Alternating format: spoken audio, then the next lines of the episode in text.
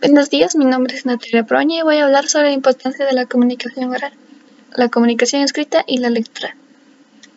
Para empezar, la comunicación oral, ya que es una forma por la cual nosotros expresamos nuestras emociones, nuestras ideas y nuestros pensamientos.